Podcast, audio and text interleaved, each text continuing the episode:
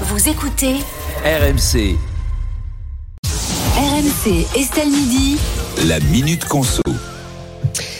Et Stéphane, aujourd'hui, on va parler de la guerre des capsules de café. On en consomme 500 millions chaque année en France. Ça fait 16 capsules par seconde. Ouais, et c'est quand même le coût marketing du siècle. Hein. Ah 5 grammes de café dans une capsule qu'on vous vend aux environs de 40 centimes. Ça fait 70 euros le kilo. Si vous faites le calcul rapidement, ça fait entre 4 et 6 fois le prix d'un paquet de café normal.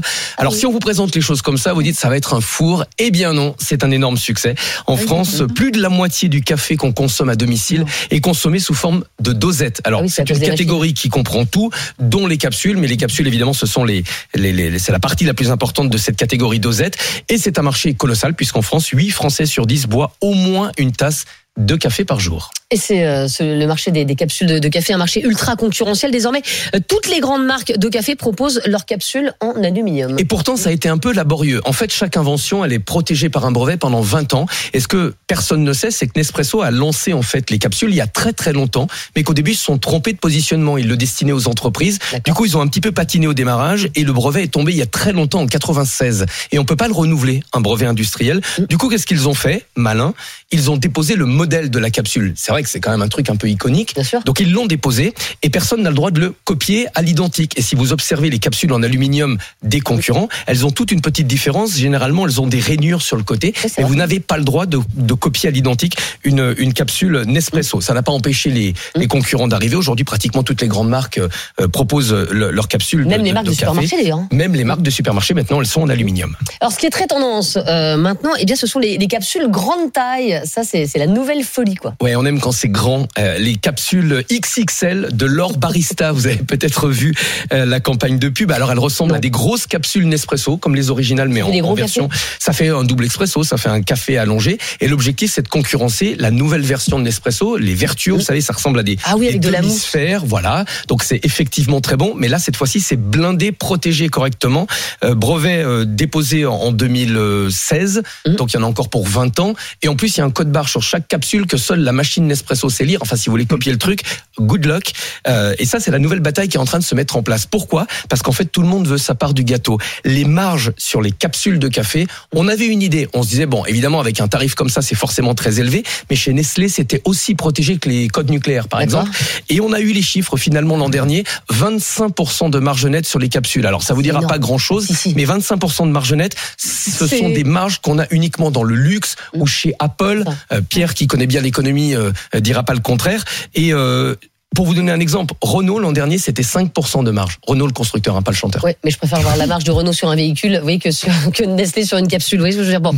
Euh, En tout cas, c'est une poule aux d'or, tout le monde en veut, et, et personne veut lâcher le truc. Quoi. Alors, ce qu'on ne dit pas, euh, pas assez, c'est que c'est quand même une catastrophe euh, écologique, ces capsules euh, de café. C'est très pratique, certes, mais c'est surtout très polluant. Alors effectivement, Nespresso s'est longtemps fait taper dessus pour des questions environnementales. Les capsules, elles sont en aluminium, elles sont très difficiles à recycler parce qu'elles sont en fait trop petites pour les centres de tri. Donc ils se sont adaptés parce qu'il y avait un tel marché qu'il a, il a fallu investir. Euh, le problème, c'est qu'on n'a pas de réflexe. Dans les grandes villes, aujourd'hui, on peut très bien jeter les capsules dans la poubelle de recyclage et elles sont, euh, elles sont recyclées, tout simplement, sans sac, sans rien. Vous les jetez comme ça. Sauf qu'il y en a qu'une sur cinq aujourd'hui qui est recyclée. Ah. Et c'est un énorme problème parce que euh, les capsules, si vous les mettez bout à bout, les capsules qu'on produit chaque année, on fait dix fois le tour de la Terre. On peut aller jusqu'à la Lune. Ça vous donne juste un- une idée de la quantité d'aluminium qu'on euh, gaspille avec les capsules. Je ne sais pas combien d'Airbus on pourrait faire avec, mais certainement euh, beaucoup. Alors après, si vous êtes un consommateur euh, très sensible aux questions environnementales, il existe des capsules que vous pouvez remplir. Oui. Si les enfants sont punis, dimanche après-midi, remplissage de capsules. Oui, c'est pratique. Et il y a des nouvelles capsules écolo qui sont en train d'arriver, où en fait tout se dissout. Tu peux la Euh, manger. Anthony Morel nous en Oui, avait, nous en avait parlé. Effectivement, c'est des petites boules et ça, c'est en train, euh, c'est en train d'arriver. En tout cas, euh, l'argument euh, environnemental a permis aux, aux broyeurs expresso de se, de se démocratiser Ouais, finalement. ça c'était la nouvelle tendance. Il y, a, il y a quelques années, tout le monde achetait des broyeurs, enfin les plus riches, hein, parce que ça commençait à 6 700 euros. Alors depuis, les prix ont baissé. On trouve des broyeurs expresso à partir de 200 250 euros. Maintenant, la nouvelle tendance, c'est d'avoir les deux, en fait, pour avoir le choix, pour avoir Hein son broyeur expresso et conserver de temps en temps. Oui, mais je connais pas mal de gens qui en ont. Et puis la, la nouvelle tendance, tendance, tendance Ah. ultra chic. Pierre me le disait juste avant de prendre l'antenne, c'est la cafetière italienne qui a fait son grand retour. Je ne savais pas que c'était une tendance, c'est ce que Ouais. j'ai moi. Ah bah on Ah en trouve dans les meilleurs magasins. hein. Au BHV des à trucs euh, Paris. euh, pouce-pouce là aussi, là, vous savez là, les comment on appelle ça là Le Bodoum là. Oui, eh ben, Oui. les, trucs Bodoum là, vous avez votre. Bah, je sais pas si c'est bon, mais en tout cas, vous avez une, une Ouais, pas- ça pas un espresso. cher. Vous avez une Ouais. en, en verre. Et ce qui est et puis vous faites un, un- vous super. poussez le du- café. Voilà, et génial. Et des fois, ça passe à côté, comme Ouais, ça, tu as à manger Oh non, ils ont Ouais. fait des gros progrès. C'est nous qui exactement. italienne. Mais on peut lire ça, l'avenir dans le Mar. Et il y a des écolo et économique. Et sinon, les percolateurs, ça marche très bien. Le percolateur, ça marche très bien. Enfin, vous coûte, vous avez un euh, Non, percolateur chez non, moi j'en ai, moi, je- ouais, Un bon moi j'en ai acheté un à 100 euros. Et non, du mais coup, une machine fait- compacte, pas un percolateur de bar. Ah non, Mais non, oui, non, Parce que ça, la consommation d'énergie du perco de Bien bar, sûr. et genre, il te faut une Non, non, centrale non, non, nucléaire, non. quoi. Oui, Bon. non, non.